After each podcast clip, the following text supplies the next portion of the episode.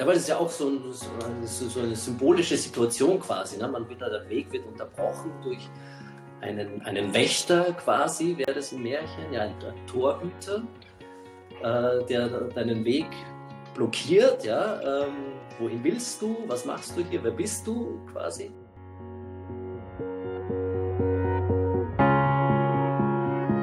Märchen im Leben. Der Märchenpodcast für Erwachsene. Thorsten. Ich darf mal anfangen. Ich, ich wollte damit ich den Vortritt Also ich mache das Ganze jetzt in Hochdeutsch, oder? Ist das richtig so? Wollte ich noch fragen. Wie du, wie du magst. Also so, dass es ja. vielleicht die, die Allgemeinheit versteht. Okay. Also ich bin die Pascal aus der Schweiz. Das hört man ja sehr gut.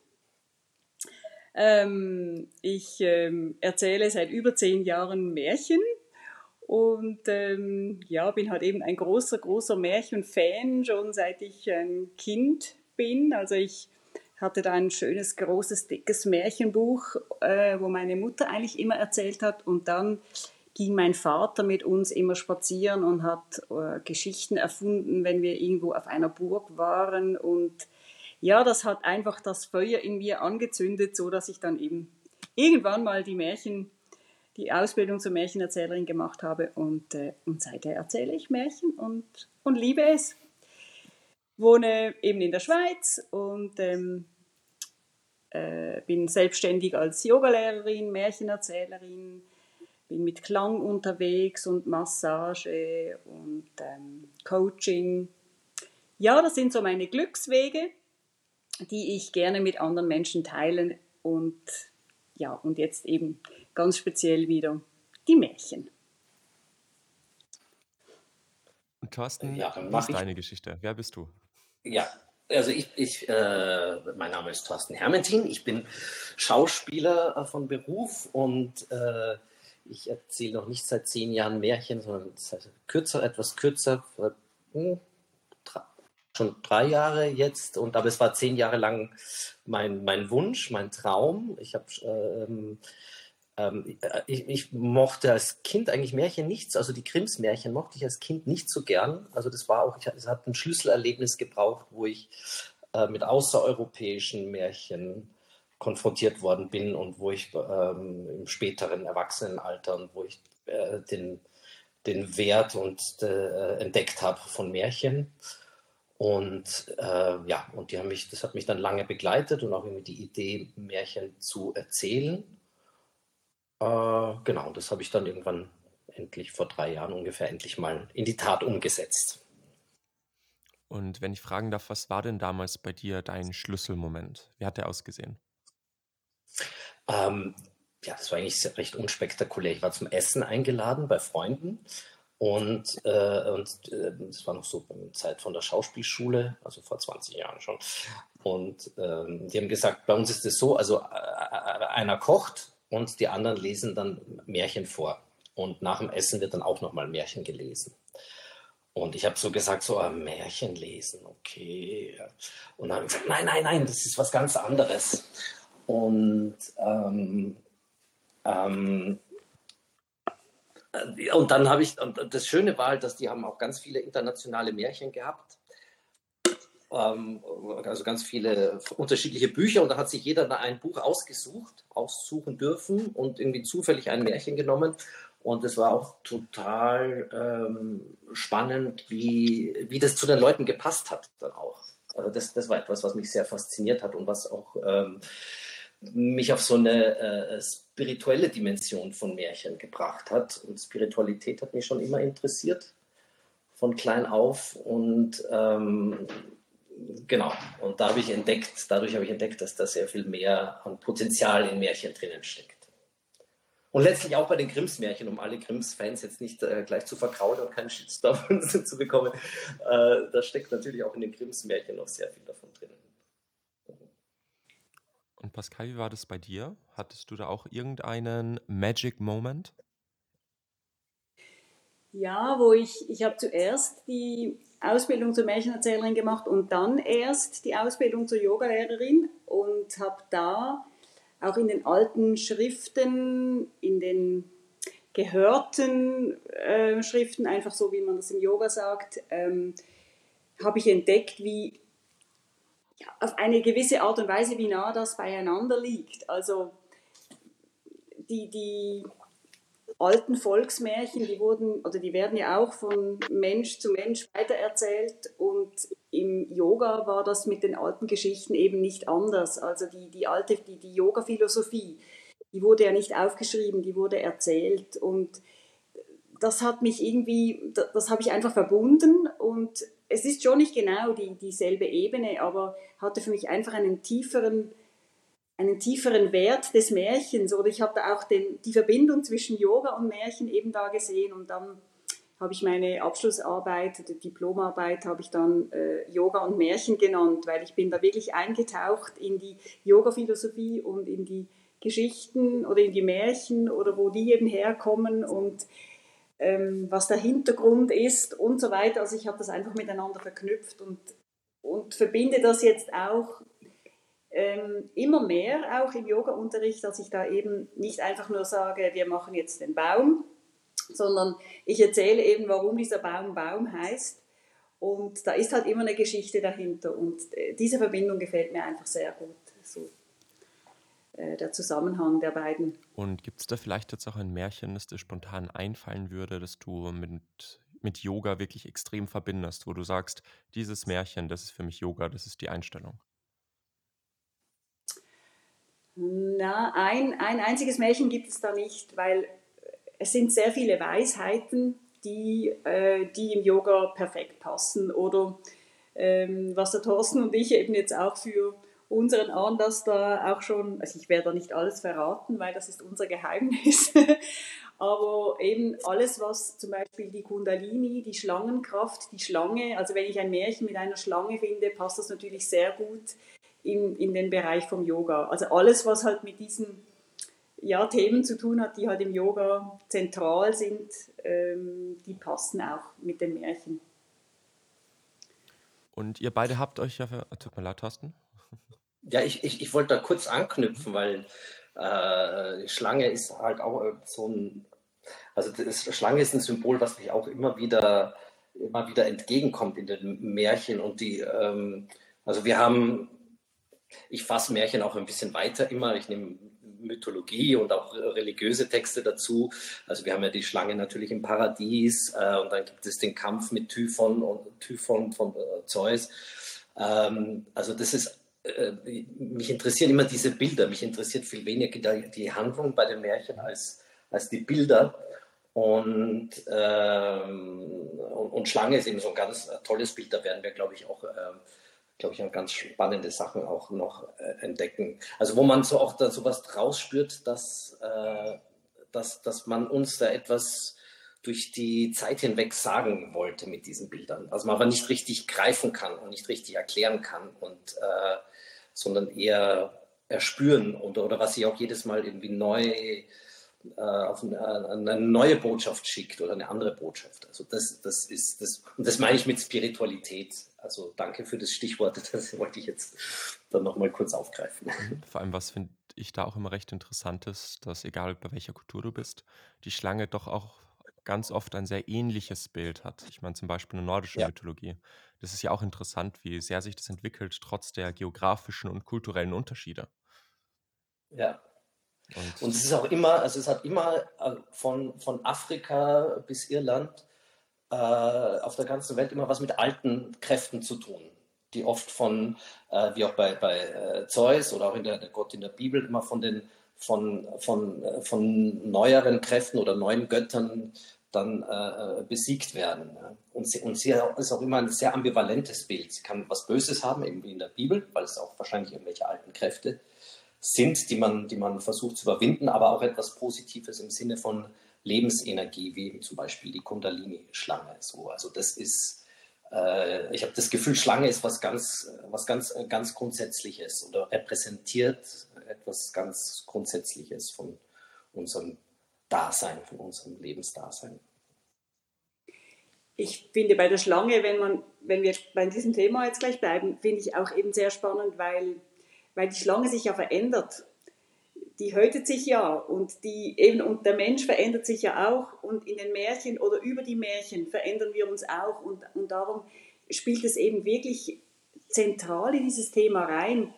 Und man sagt eben, die, die Kundalini, das ist ja die, die Energie, die bei uns eben wie zusammen, zusammengerollt wie eine Schlange eigentlich am, am, an der Basis der Wirbelsäule liegt und dann eben über gewisse Übungen aufsteigen kann und, äh, und wir uns eben durch das entwickeln können. Und darum finde ich die Verbindung eben so mit der Veränderung, finde ich, ähm, das ist eins zu eins. Und eben, äh, man kann es immer weiter ausweiten.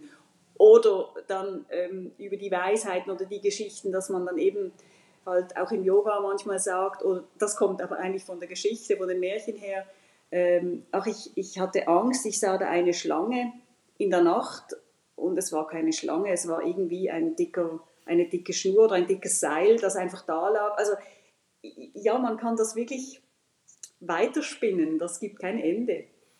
Und ihr habt euch beide für heute ja auch ein besonderes Märchen rausgesucht. Wollt ihr mir mal verraten, welches? Haben wir? Ich Dann habe ich das nur missverstanden, weil ich habe nach dem Märchen gesucht. Also ich habe gedacht, das wäre ein Märchen und habe es nicht gefunden. Mit dem Schlangenkraut und Meer. Ach so. Ach so, nein, das war, ich glaube, das war ein, ein Witz. Ach so, ich habe so lange danach gesucht und ich habe es nicht gefunden. Hab mir gedacht, gedacht, wir haben hier eine ganz spezielle äh, Tiefe, tief gegraben im Märchenschatz. Ähm, ja, das, das, muss man jetzt vielleicht den Zuhörern erklären. Das kommt aus, den, aus unseren Vorgesprächen. Ähm, ja. Das, das, würde ich sonst Nein, im, im, späteren... Wir haben kein bestimmtes Märchen äh, herausgesucht. Äh. Das war mehr eine Verbindung zwischen unseren beiden Märchen, die dann an unserem Anlass dann zum Tragen kommen. Ja, das war ein Insider-Job. Aber wir können natürlich, äh, können natürlich schon ein bisschen erzählen von dem, was wir, was wir vorhaben, ohne zu, viel, ohne zu viel verraten zu wollen. Also ich sage mal ganz grob, irgendwie, und das, das, was wir beim Symposium machen wollen, ist äh, mindestens zwei, vielleicht auch mehrere Märchen miteinander verbinden. Also das ist auch etwas, was ich immer sehr äh, spannend finde, ganz besonders äh, ganz besonderer Meisterschaft in Tausend und einer Nacht, wenn, wenn Geschichten ineinander verschachtelt sind und ähm, dann eben wie eine Schlange meandern äh, und, von, äh, ja, und, und, ineinander verschlungen sind. Ähm, sowas wollen wir auch versuchen und das Ganze in Verbindung mit, äh, auch mit Yoga-Übungen und Yoga-Übungen in die, in die Geschichte aber einbauen, also nicht nebeneinander stellen, sondern äh, dass, sie, dass, dass, dass das innen auch, auch ineinander geht. Und auch an der Stelle noch einmal. Vielleicht noch an, an, an alle, die sich äh, jetzt nicht auskennen, Märchen im Leben Symposium, sehr gespannt sein, unbedingt hingehen. Findet vom 21. bis 24. September statt. Es gibt auch noch immer Karten. Schaut also gerne auf unserer Website vorbei, dort gibt es auch einige Informationen. Schaut doch gerne rein. Und dann könnt ihr nämlich die Performance, dann, oder kann man dazu Performance sagen, den Vortrag auch gleich live miterleben. Ja, Performance finde ich sehr gut, weil das, äh, weil da das alles umschließt. Ja. Ob man jetzt erzählt oder schauspielert oder musiziert.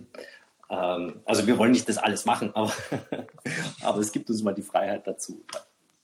Und vielleicht könnten wir wirklich sagen, eigentlich greifen, zurück, greifen wir zurück auf Märchen aus Tausend und einer Nacht. Weil wir das ja ganz ähnlich aufbauen, ineinander verschachteln, weil das mir eben genauso Freude macht wie Thorsten und weil ich einfach diese Spannung, die kommt ja bei jedem Märchen zum Zug, aber in Tausend und eine Nacht, da weiß man nie recht, was passiert jetzt. Und dann kommt eben der nächste Tag und dann kommt die nächste Nacht und äh, es kommt immer noch was dazu. Und die Geschichten, da kommt eben eine Geschichte, die hört dann auf, dann kommt die nächste und ja, und das gefällt uns eben beiden. Und darum wollen wir das auch mit gewissen Symbolen wie eben unter anderem die Schlange, das sind noch andere Dinge auch eben aus dem Yoga integrieren, weil das einfach perfekt auch zu den Menschen passt, die da sitzen, die da sitzen, die da atmen, die da sind und das sind ja alles auch Yoga-Haltungen, sage ich jetzt mal. Das sind natürlich natürliche Haltungen, aber für mich ist eben Yoga ist eben auch das Leben. Ich gehe nicht in den Unterricht damit oder ich möchte eigentlich auch nicht, dass die Schüler in meinen Unterricht kommen und dann äh, nach Hause gehen und wieder sich, also ein anderes Leben haben, sondern dass sie das mitnehmen, dass sie das von der Mathe neben der Mathe anwenden.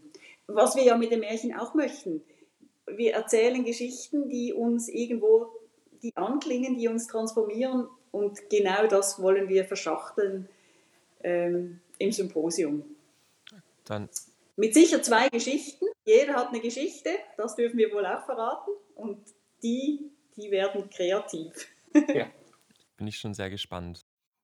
So, dann würde ich hier aber gleich einmal wieder mit unserem heutigen Thema anschließen.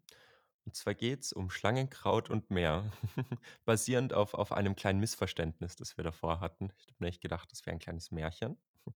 äh, habe das dann gesucht und nicht gefunden.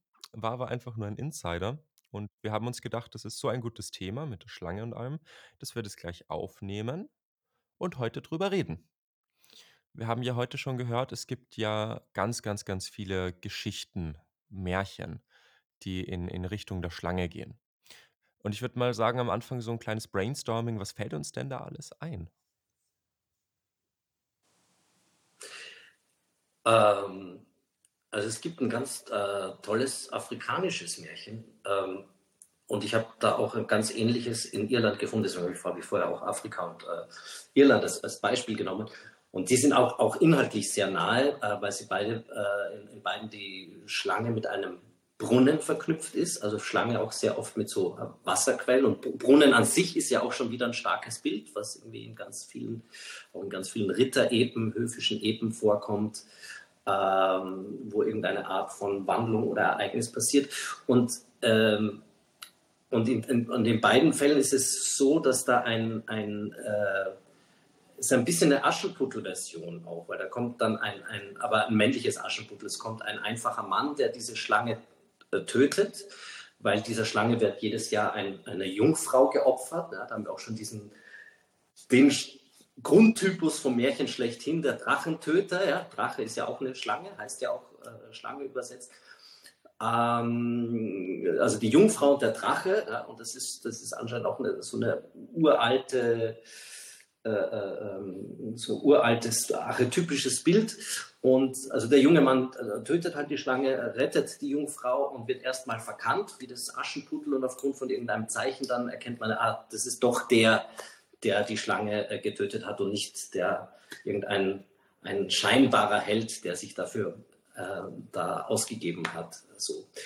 Und äh, also das war auch einer, einer, einer so ein, ein also da, ich habe Schlange hat mich schon vorher irgendwie sehr beschäftigt, aber das war so ein Schlüsselmoment, wo ich diese beiden Märchen entdeckt habe, die auch so extrem ähnlich sind und geografisch so weit voneinander entfernt, wo ich mir gedacht habe, wow, ähm, was, was, was bedeutet das? Was, oder wo kommt es her, dass es diese Ähnlichkeit gibt? Gab es da vielleicht irgendeinen Austausch über mehrere Stationen oder ist das tatsächlich unabhängig voneinander aus den Leuten entstanden? Ist da vielleicht irgendwie ein äh, geschichtlicher Paradigmenwechsel? Vielleicht, wenn man, ich versuche das zu vermeiden, Märchen historisch zu erklären, aber, es, aber man könnte in die Versuchung kommen zu sagen, vielleicht gab es da Menschenopfer und durch so ein Märchen hat man da einen, einen Paradigmenwechsel versucht herbeizuführen, dass Menschen nicht mehr geopfert werden einem, einem, einem Schlangengott oder was auch immer. Ähm, was auch immer. Ich, ich möchte es auch immer offen lassen. Ich finde es auch immer bei Märchen ähm, spannender, wenn man es, oder auch bei den Bildern von Märchen, wenn man es nicht sagt, das bedeutet jenes und das bedeutet dies, sondern äh, ähm, die, die, es, kommt letztlich darauf an, was es für mich bedeutet und in, in, im Jetzt für mich bedeutet. Morgen kann es schon wieder was anderes bedeuten. Aber ähm, ja, genau, das wollte ich mal einfach so hineinwerfen und mal anbieten. Da wären wir übrigens auch beim Märchen schon wieder bei der Häutung, weil ja das im Grunde genommen genau das ist. Ein Märchen verändert sich ständig, ein Märchen entwickelt sich weiter, auch in einem.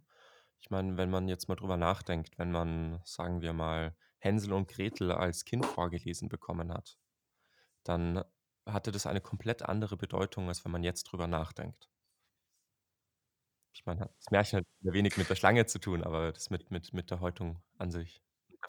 Mit der Häutung, ja. Ich, denke, ich finde Hänsel und Gretel finde ich ein, ein ganz ähm, spezielles Märchen, weil wenn ich mit Menschen rede, die, die nicht so nah bei den Märchen sind, dann sagen sie ja immer, das ist kein Kindermärchen. Und dann muss ich immer erklären, dass eigentlich alle diese Märchen keine Kindermärchen sind.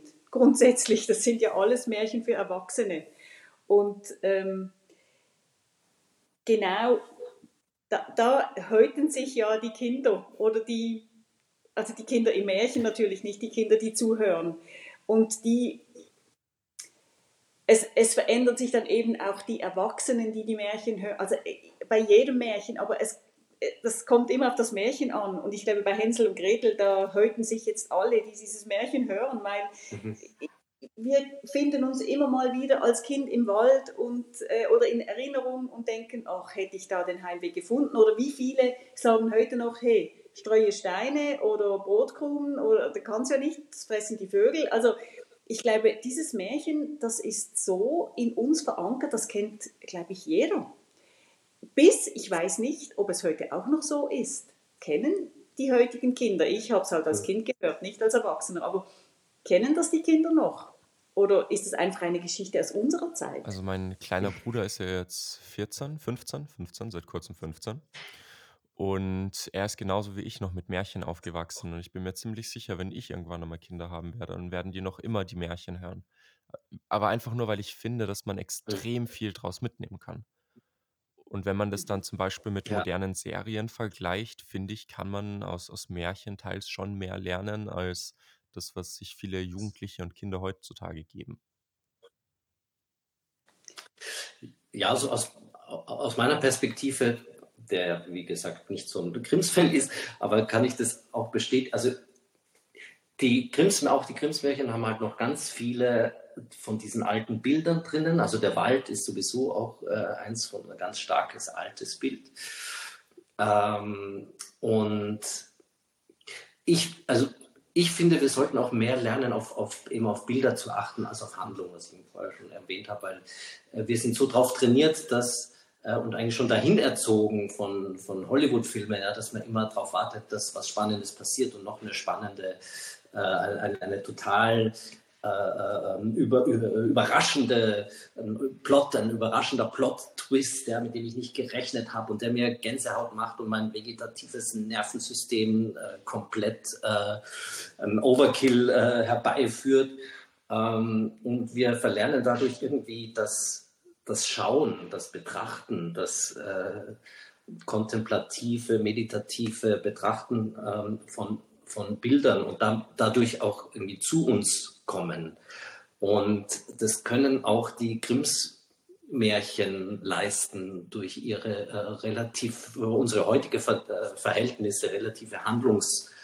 Ähm, so. Und es ist ja auch bezeichnend, es gibt ja so neue Versionen von, also Hollywood-Versionen, total spektakulär mit äh, CGI-Effekten irgendwie überladen und so.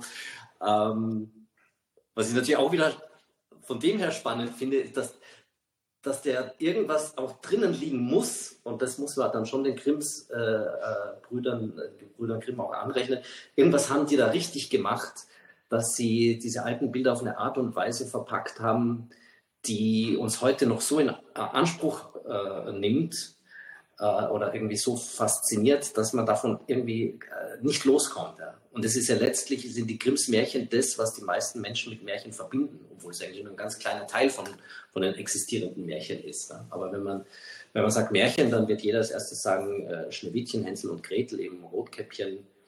Und, auch von, und, und dabei gibt es auch bei den Grimms-Brüdern ja noch viel, viel mehr. Also die, die Haus- und ich weiß nicht, wie viele hundert Märchen und das, jeder kennt davon vielleicht eine Handvoll und die assoziiert man mit Märchen schlechthin. So. Und ähm, das finde ich eigentlich eine spannende Frage, die ich mich schon lange stelle. Was, was die, es gab ja auch viele andere Märchensammler im 19. Jahrhundert, aber irgendwie haben die was gemacht äh, mit diesen alten Geschichten, was äh, sehr erfolgreich war und was das einfach auf der einen Seite eben haben sie, glaube ich, sehr viel weggenommen, indem sie sie ähm, bearbeitet haben, ihnen eine Moral gegeben haben, ein bisschen auch von dem Geheimnis genommen haben. Auf der anderen Seite haben sie sie aber auch für uns äh, in unsere Zeit hinein ähm, gerettet. So. Ähm, ja, das ist ein spannender, äh, finde ich so einen spannenden Widerspruch. Lange Rede, kurzer Sinn. Also ich wollte das bestätigen, dass Märchen, auch Grimms Märchen, einen großen Wert haben und dass man äh, sie auch äh, Kindern vorlesen sollte. Genau. Obwohl ja ganz viele Kinder ja nicht mehr nur die Volksmärchen kennen, die kennen ganz viele Kunstmärchen. Und schön finde ich aber, weil die, also wenn, wenn ich jetzt irgendeine eine Geschichte wähle, Grimm hat ja auch noch da, da die, die weiße Schlange, also er hat ja auch, da gibt es ja auch Märchen äh, mit Schlangen noch von, von Grimm. Aber ich denke, wenn ich jetzt irgendwie komme und ich erzähle eine Geschichte mit einer Schlange, dann ist sofort, oh, was macht die Schlange? Da ist, das ist ja immer irgendein Furchtzeichen. Wir haben in der Schweiz keine Schlangen. Also wir, wir kennen das ja gar nicht und in Deutschland wahrscheinlich auch nicht. Also da muss oh, man schon, aber ja, vielleicht gibt es uns auch, aber keine hochgiftigen, sage ich jetzt mal so. Also wenn du in Urlaub fährst, in den Dschungel gehst, dann rechnest du mit Schlangen. Ja, ja wenn du bei uns in den Wald gehst, vielleicht eine Blindschleiche oder sowas, aber wir, wir kennen das Tier nicht bei uns und darum hat man, also natürlich doch, du kannst sie zu Hause haben, aber es ist nicht so ein, ein gefürchtetes Tier wie eben im Dschungel oder so und dann ähm, ist man, sind die Kinder oder auch die Erwachsenen schon ganz anders vorbereitet oder die, die wissen gar nicht, was sie erwartet, die hören einfach nur das Wort Schlange und die Schlange, die ist halt so geheimnisvoll und die schlängelt sich an und man hört sie nicht. Sie hat ja keine Füße. Sie bewegt sich mit ihrem Körper. Also das ist ja schon sehr widersprüchlich zu uns oder zu anderen Tieren, die da auf vier Pfoten gehen. Und ich denke, das macht eben auch immer das, ein Bild so spannend oder ein, eine Geschichte auch sehr interessant oder eben, wie du gesagt hast, wie man dann halt, wie, wie Hollywood das mit den Bildern macht machen wir das eigentlich auch mit, mit einem Symbol, mit einem Tier, das wir vielleicht eben nicht kennen. Das macht eben dann auch Spannung. Da, da sind wir dann neugierig, da wollen wir wissen, was passiert.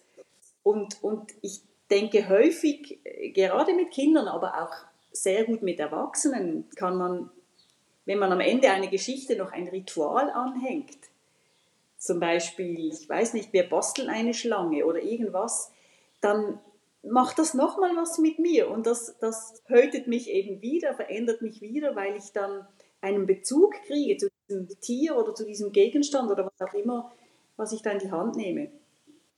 Also ich finde das auch noch sehr hilfreich. Ich habe, ich hab, äh, Entschuldigung, dass ich da interveniert habe, dass es bei uns schon Schlangen gibt, weil ich hatte vor einiger Zeit, wenn ich das kurz erzähle, wir machen, das wird jetzt sehr sprunghaft die Diskussion, aber genauso soll es ja sein, assoziativ. Ich hatte eine Schlangenbegegnung, äh, ist mir jetzt gerade in dem Moment eingefallen, äh, weil es gibt ja tatsächlich auch in Österreich, weiß nicht, wie es in der Schweiz ist, aber es gibt Schlangen und auch giftige Schlangen, äh, die, die Nattern und die Ottern, glaube ich. Ich hoffe, dass kein Biologe jetzt anrufen wird und sagt, was bildet der da für einen Scheiß. Ich hoffe, dass, das jetzt, dass ich das richtig zusammenkriege. Und die einen sind die giftigen und anderen, die, ich glaube, die Ottern sind die giftigen. Ja, die, die Kreuzotter. So, Otter klingt nicht so giftig. Ja, die Kreuzotter, ist ja, genau, extrem gefährlich. Da wurde ich auch immer als Kind darauf hingewiesen, pass auf. Ja, und ich glaube, dass eben so eine Kreuzotter mir, äh, das ist auch eine tatsächlich giftige war, die mir begegnet ist. Und zwar äh, am Totalort, wo ich es auch nicht erwartet hätte, nicht in der Wildnis, sondern quasi vor meiner Haustür in der Donauau. Da ist so ein kleiner Weg und das ist, also da sind total da gehen total viele Menschen und das ist auch nicht, das ist vielleicht 20 Meter breit oder so am, am Donauufer. Also das ist kein, das ist keine Wildnis. So. Also es wird ein bisschen, also es, der Weg wird mal schmal und ein bisschen mehr Gestrüpp und so, äh, aber da gehen jeden Tag immer, immer wieder Leute her. Also es sind nicht wahnsinnig viele, aber äh, so. Also es ist nicht so, dass man da eine Schlange erwartet. Und ich gehe also auf diesem, bin da spazieren gegangen, gehe auf diesem Weg und war so im Nachdenken und dann sehe ich plötzlich so was Schwarzes, Langes von mir. Ich habe erst gedacht, vielleicht so ein Plastikschlauch, der da jemand weggeworfen hat. Und dann schaue ich genauer hin. Es war wirklich sehr lang und dann war das eine Schlange. Und der Weg war eben sehr schmal. Also wenn ich weitergegangen wäre, hätte ich ähm, im, im, besten Fall hätte ich vielleicht einen halben Meter mich von der entfernen, entfernt sein können von der Schlange, um, um, sie, um einen halben Meter um sie herum gehen können. Also es war einfach schmal. Und dann bin ich so stehen geblieben, habe sie betrachtet und habe mich gefragt, ja, soll ich jetzt umkehren?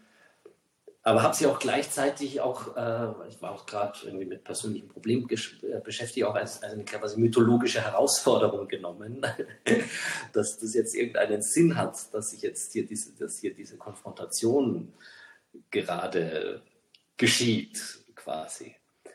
Und manchmal habe ich so, also ich bin im respektvollen Abstand stehen geblieben, habe sie lang betrachtet, habe mich mal so vorgebeugt und sie hat den ganz kleinen Kopf gehabt im Verhältnis zu, zum Körper. Und, aber ich hab, kann mich, konnte mich vom Schulunterricht auf jeden Fall noch, wenn ich zu Nathan und Ottern das nicht mehr, so genau noch in Erinnerung habe, weil ich weiß, dass man bei giftigen Schlangen halt die Backen sieht. Ja, daran erkennt man die. Und äh, ich meine da auch diese zwei Giftbacken irgendwie da gesehen zu haben. Dachte, okay, ich gehe vielleicht wirklich besser nicht weiter. Ähm, und dann gab es einen Moment, ähm, ja, weil es ja auch so, ein, so, eine symbolische Situation quasi. Ne? Man wird, der Weg wird unterbrochen durch einen, einen Wächter quasi, wäre das im Märchen, ja, ein, ein Torhüter, äh, der deinen Weg blockiert. Ja? Ähm, wohin willst du? Was machst du hier? Wer bist du quasi? Ähm, und dann habe ich mich so vorgebeugt und dann habe ich tatsächlich nur in, in Gedanken gefragt, äh, darf ich jetzt weitergehen? Ist es mir gestattet, weiterzugehen. Und äh, ob ihr es glaubt oder nicht, oder ob ihr das für Zufall oder für, für ein Zeichen hält, genau in dem Moment hat die Schlange sich, ist die Schlange weggekrochen. So ganz langsam ist sie ins Gestrüpp hineingekrochen, wo man nochmal gesehen hat, dass sie wirklich einen wahnsinnig langen Körper hatte. Sie hat gar nicht aufgehört, bis sie da, bis sie da im, im Gestrüpp war. Und äh, ich konnte meinen Weg fortsetzen. Ja. Und das. Äh, ja, das war schon ein kleines Märchen an sich, diese Begegnung. Ähm, also da ist es, ähm, also auch selbst wenn man, wenn ich jetzt nochmal theoretisch werden darf, wenn man, ich bin eben auch immer ein bisschen skeptisch bei dabei Märchen zu interpretieren und sie auf etwas festzulegen, aber ich glaube, dass, äh, aber auf der anderen Seite haben sie dann natürlich auch einen ganz konkreten persönlichen Nutzen, wenn man sie therapeutisch jetzt zum Beispiel verwendet. Äh, aber ich glaube, dass auch selbst wenn man wenn man die Bilder so offen lässt und, und sie nicht auf etwas festlegt, ähm, sie sehr viel ähm, einem bringen können, ohne dass man gleich darauf denkt, okay, was, was, was bedeutet das jetzt, also so, so im, im ganz Konkreten, sondern auch im, im Ungefähren und im quasi Mystischen ähm, kann es auch eine direkte Bedeutung für die Realität und für das persönliche Leben haben. So. Interessant würde mich jetzt fast wundern, meinst du, du hättest ebenso reagiert, auch wenn du keine Kenntnisse von Märchen gehabt hast? Oder, oder war das eine, eine Reaktion? Äh, also ich, ich hätte vielleicht ebenso reagiert, weil ich, weil ich so, weil ein, ein also das, ähm, wie soll ich sagen, äh, weil ich habe einfach so eine spirituelle Ader und eine und, und, und so eine eine, ich sage mal, Spekulation, dass alles, alles mit allem verbunden ist. Und dadurch kam ich auch an den Märchen nicht vorbei. Also, also deswegen ja und nein. Ähm, also ich hätte, hätte ähm, ohne die Märchen wahrscheinlich nicht so reagiert. Oder ohne die Märchen, äh, wie soll ich sagen, ohne die Märchen hätte ich vielleicht das, äh, wäre es vielleicht nochmal anders aufgeladen gewesen, so doch. Ich glaube, und ich glaube, es hat irgendwie diesen, es hat diesen Kontakt, der, den ich da, glaube ich, hergestellt habe mit diesem Wesen oder mit diesem Bild, hat es, glaube ich, schon äh, intensiviert, weil natürlich die Schlange in dem Moment was noch, noch einen ganzen Kosmos von noch Bildern noch ausgelöst hat. So. Ja, also es hat auf jeden Fall schon diesen, diese Begegnung äh, sehr stark beeinflusst. Pascal, das und, und, wie du jetzt vorhin noch gesagt hast, also damit äh, wirklich klar ist, dass wir auch in der Schweiz Schlangen haben, habe ich jetzt da rasch geprüft. Ja, wir haben die natürlich auch, aber ja. nicht in allen Regionen. Und wo ich lebe, da gibt es so gut wie keine. Aber ja, es gibt sie. Ja. Aber vor allem in den wärmeren Regionen. Also, aber ja, und es gibt auch giftige, aber es gibt auch sehr viel nicht giftige. Also von dem her. Ja. Aber das wollte ich schon auch sagen, du hast natürlich vollkommen recht, das ist keine normale Begegnung. Also das, mhm. dadurch war das auch, hat es auch so eine Riesenbedeutung, wie äh, mir diese Schlange begegnet ist, weil das einfach absolut nicht normal ist, so in Genau. Oder wenn, du bei, oder wenn ich bei uns wandern gehe, dann rechne ich in den Bergen nicht mit einer Schlange. Aber jetzt, wo ich auch ja. im Urlaub war, da wusste ich, das habe ich gelesen, da gibt es und wir sind einmal durch das, wir mussten durchs Wasser gehen. Äh, das, das war aber so wie eingespültes Meerwasser, das sich da immer wieder, aber da schwamm plötzlich eine Schlange durch. Ui. Und ich wusste nicht, war die giftig oder nicht. Wir mussten aber da durch und es gingen alle durch. Aber die anderen haben die Schlange auch gar nicht gesehen. Also, und ja, da habe ich dann irgendwie einfach tun. Also die war ja dann schon wieder weg. Aber wir mussten da wieder zurück und dann war ich auch ein wenig, hm, wie gehe ich jetzt durch das Wasser? Einfach durch. Und ja, volles Vertrauen, die kommt jetzt nicht wieder. Oft, die haben ja mehr Angst vor uns oder die haben ja auch Angst vor uns, so muss man ja sagen. Ja. Es ging alles gut, aber ja, es hinterlässt was. Das, das mit der Schlange. Es macht Eindruck. Das, das mit der Schlange finde ich auch immer ganz hm. interessant. Ich hatte nämlich als äh, Kind panische Angst vor Schlangen. Also seitdem ich klein war, wirklich so. Ich, ich habe mal Spielzeugschlangen zum Geburtstag bekommen und davon ist dann eine in meinem Zimmer gelegen und ich wollte nicht in dieses Zimmer reingehen, weil ich solche panische Angst hatte, dass das plötzlich lebendig wird und mich attackiert. Oder bei Schlangendokumentationen immer sofort die Füße weg vom Boden.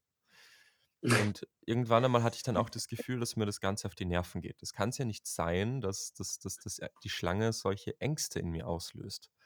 Und ich glaube dann das erste Mal mit, wir waren da im Tiergarten, ich entschlossen, das, das, das aus, ich lasse mir jetzt eine Schlange um den Hals legen, um zu sehen, und die Erfahrung zu machen, dass mir die nicht wehtut.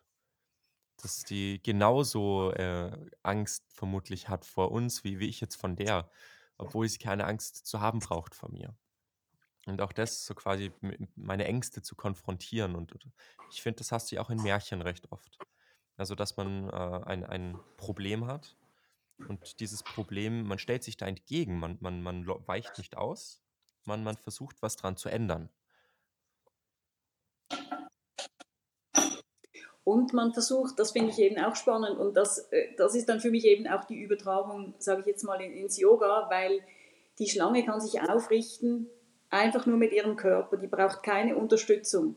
Und wir stoßen uns mit den Händen hoch, wir haben keine Rückenmuskulatur. Ich sage jetzt, ich übertreibe jetzt einfach, aber und wenn man sich eben das Bild der Schlange eben auch mal vorstellt und jetzt eben das, eben, sie macht mir ja nicht weh, du kannst sie dir um den Hals legen, wenn ich jetzt auch mal versuche, mich so aufzurichten wie eine Schlange, wenn ich in dieses, in dieses Bild reingehe, dann bin ich eben nicht nach vorne geneigt und habe Angst, sondern ich zeige mich auch dieser Schlange. Ich stelle mich hin oder ich versuche eben das auch zu tun, was sie kann. Dann kann ich eben so auch was übernehmen von ihrer, von ihrer Kraft. Sie ist eigentlich so klein und so, so, so viel Macht, so viel Kraft ähm, das, das, das imponiert, aber das gibt auch Impuls, etwas auch, dass ich das auch kann. Oder eben wie du gesagt hast, oder ich lege sie mir um den Hals, also ich weiß es nicht, ich glaube, sie ist auch ganz warm, oder? Ja, total. Oder ich weiß es gar nicht, wie es anfühlt, ja. Und, und auch mal das erleben zu dürfen, finde ich eigentlich äh, spannend und, und für, mein eigen, für meine eigene Häutung sehr zentral. Ja, man, man, kann sich nur häuten, wenn man auch gegen etwas stößt, quasi. Mhm. So, ich finde, man braucht schon im Leben auch immer mal wieder Herausforderungen, weil man sich ja sonst nicht wirklich weiterentwickeln kann.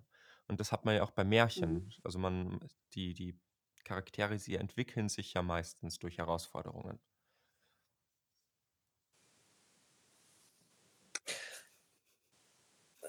Ja, ähm, es ist ja, äh, ähm, es ist ja natürlich immer diese legendäre Heldenreise ja, von, von, der, von der Joseph Campbell erzählt. Wobei ich habe gerade erst vor kurzem das Buch gelesen.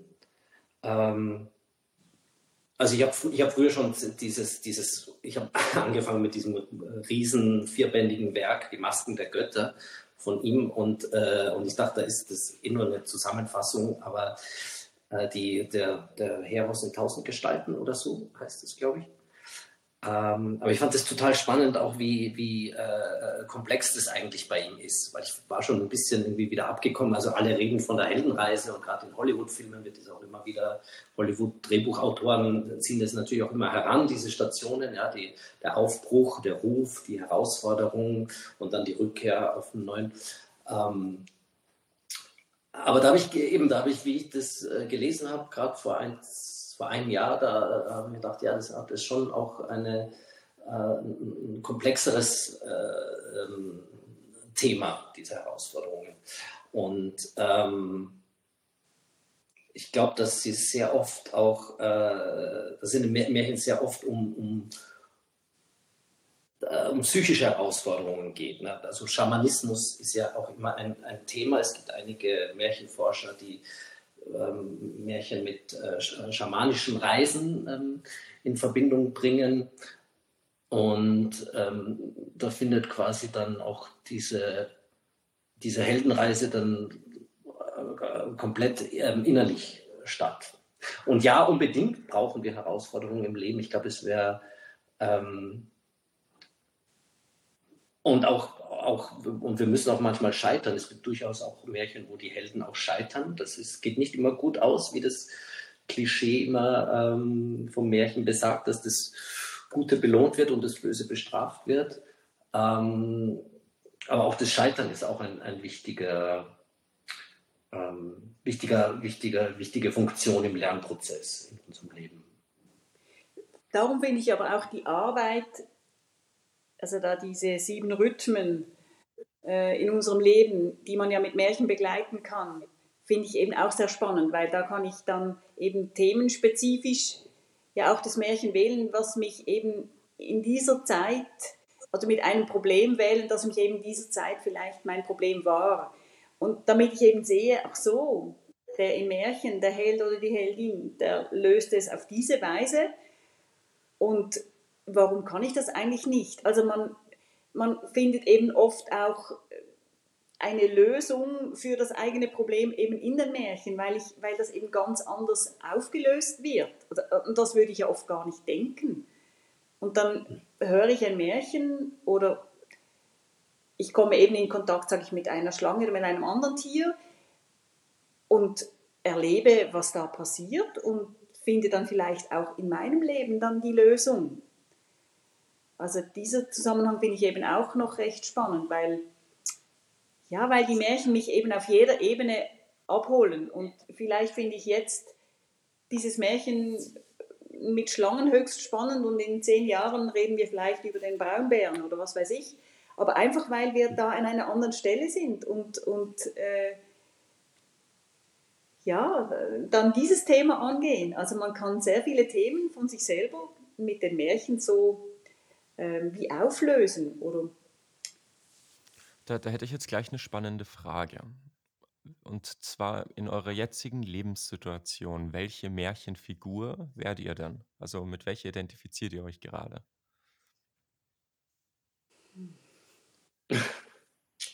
Finde ich immer total spannend, Leute sowas zu fragen. Mhm. Vor allem, weil es ja eigentlich auch ganz viel über die Person und deren Status im Leben oder, oder Stand im Leben gerade aussagt.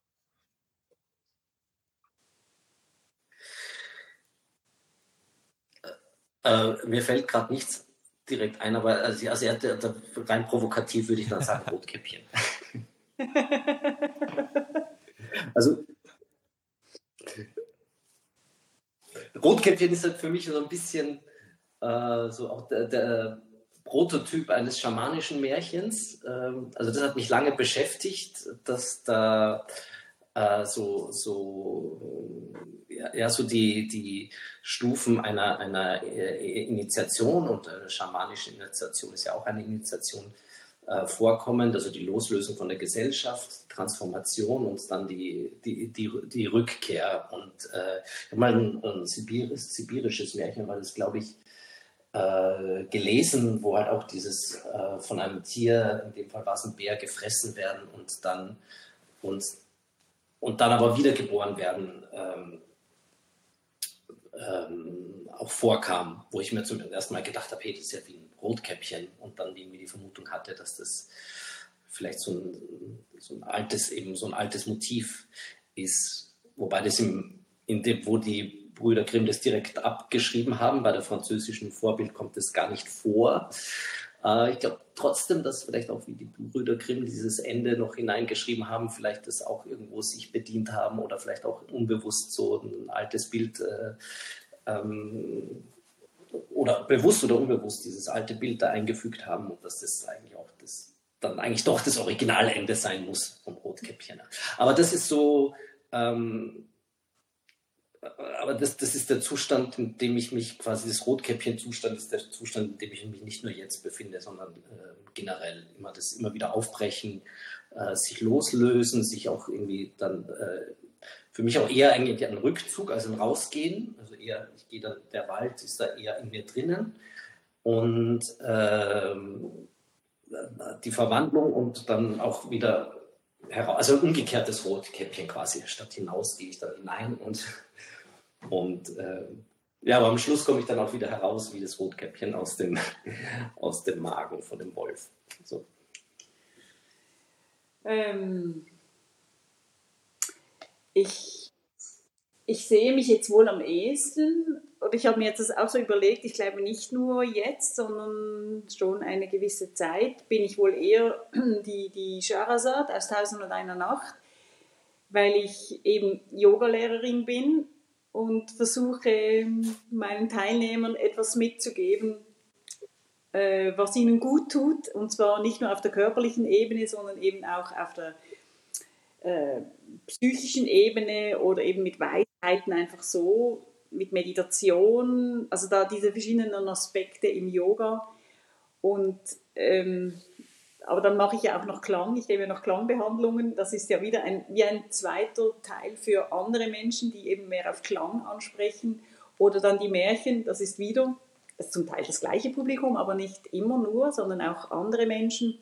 So, ich bin wie ich bin nicht für die Heilung der Menschen zuständig, sondern ich, ich, ich habe das Gefühl oder ich mache gerne, ich gebe gerne den Menschen etwas mit, dass sie sich verändern können oder gesund bleiben oder was auch immer sie davon nehmen wollen. Das schreibe ich ja niemandem vor, das können sie alles selber wählen. Aber das kommt mir halt so vor wie in Tausend und einer Nacht, wo sie versucht, diesen König äh, zu heilen, indem sie Geschichten erzählt.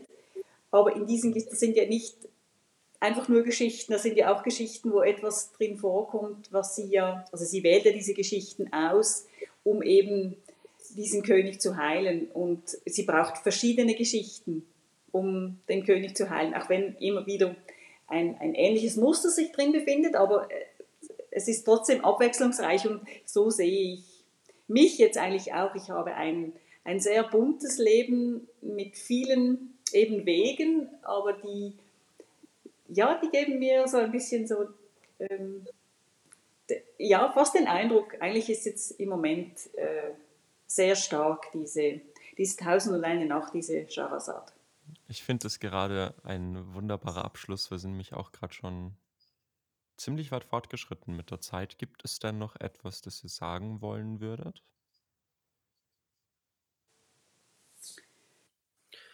Ihr müsst unbedingt ans Symposium kommen. Ja, unbedingt. Also, wenn ihr es genauso wie ich nicht mehr abwarten könnt, die beiden persönlich mal kennenzulernen und auch deren äh, Show, deren, deren Beitrag zum, zum, zum Symposium zu sehen, dann schaut doch echt unbedingt gerne vorbei. Karten gibt es auf der Webseite. Und ja, wir hören uns hoffentlich in der nächsten Folge wieder. Und ciao.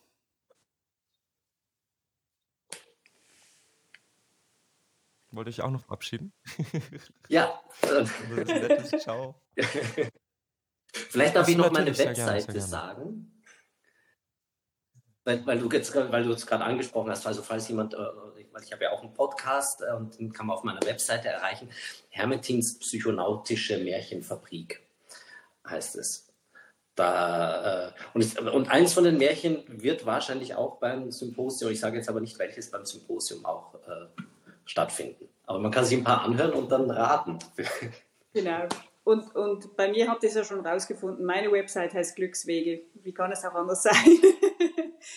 ähm, ja, ich freue mich sehr, euch alle am Symposium oder viele am Symposium zu sehen und ich freue mich sehr auf den Auftritt mit dir, Thorsten. Also da, das ist auch so eine, ja. eine tolle Geschichte. freue mich auch. Wir müssen uns eh dann jetzt auch demnächst noch mal kurz schließen, ja, um den Sack zuzumachen und mit einem Bild zu sprechen. Passt. Und ja, vielen Dank sehr, sehr gerne, für die Einladung. Sehr, sehr es war mir eine Ehre. Ja, mir sehr viel Freude bereitet. Ja, mir auch. Die Initiative Märchen im Leben wurde 2018 ins Leben gerufen. Besuchen Sie die Webseite märchenimleben.com und informieren Sie sich über die vielfältigen Angebote zu Märchen und Bildung. Ich freue mich, Sie persönlich kennenzulernen. Ihr Armin Ziesemer.